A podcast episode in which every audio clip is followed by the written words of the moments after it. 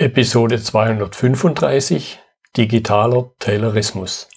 KSN2Go.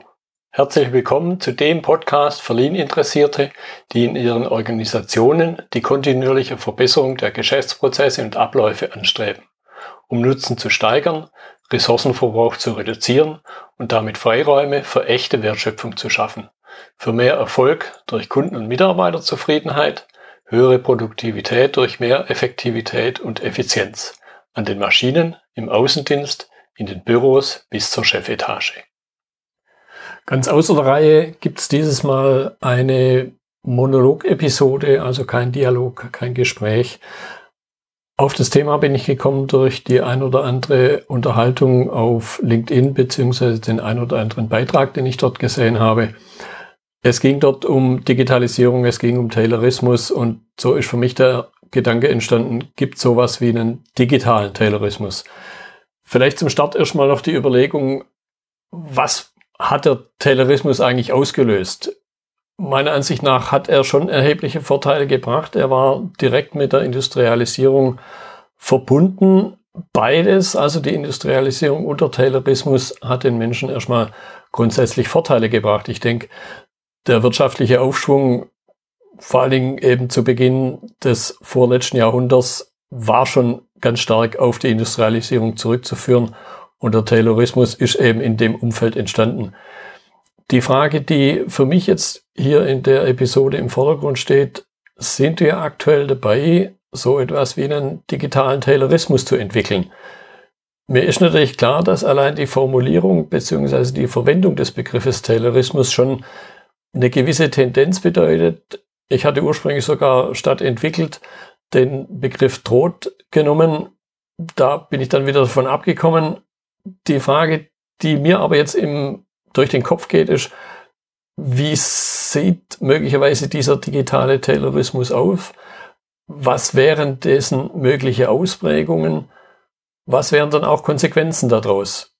Einerseits direkte Konsequenzen, aber wenn wir eben über den Taylorismus nachdenken, wir Version 1.0, wie er eben vor über 100 Jahren entstanden ist, was wären die Konsequenzen aus einem digitalen Taylorismus? In dem Zusammenhang kann man sich natürlich dann auch die Frage stellen, okay, wer wäre davon betroffen?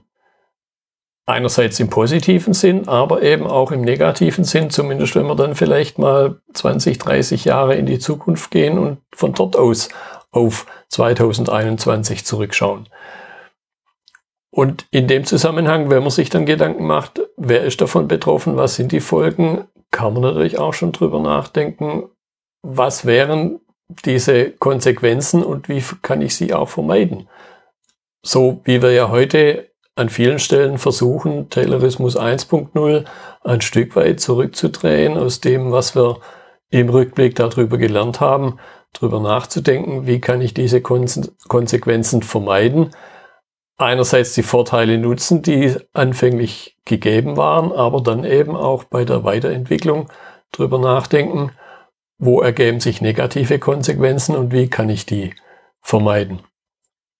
Wenn man die geschichtlichen Aspekte Taylorismus 1.0 betrachtet, kann man sich natürlich auch die Frage stellen, war im Grunde die Entwicklung nicht vorhersehbar? Also war mit der Industrialisierung, mit der damaligen Form der Industrialisierung, der Taylorismus im Grunde einfach ein Kind seiner Zeit. Und vor dem Hintergrund kann man sich natürlich auch die Frage stellen, passiert letzten Endes jetzt nicht genau das Gleiche? Also ist eben diese Gefahr eines digitalen Taylorismus vielleicht sogar eben auch zwingend in der Natur der Sache begründet. Und dann, wie schon angedeutet, die Frage, die man auch in den Raum stellen kann, welcher Nutzen, welche Vorteile ergeben sich möglicherweise aus einem digitalen Taylorismus. Auch der Taylorismus 1.0, wie schon erwähnt, hat ja nicht nur Nachteile. Auch der Taylorismus 1.0 hatte in seiner Entstehungszeit volkswirtschaftliche Vorteile und hat im Grunde auch der ganz breiten Masse der Bevölkerung genützt. Das waren so ein paar einleitende Überlegungen, abschließende Überlegungen vielleicht zu dieser Frage. Jetzt die Frage an die Zuhörer.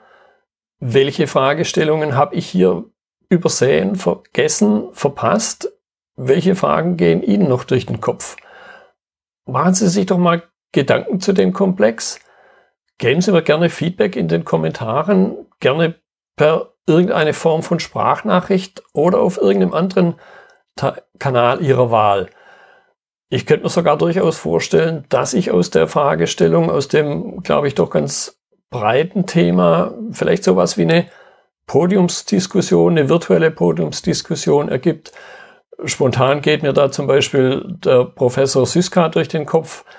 Es fällt mir die Mari Furukawa Gaspari ein, natürlich auch ein Ralf Volkmer.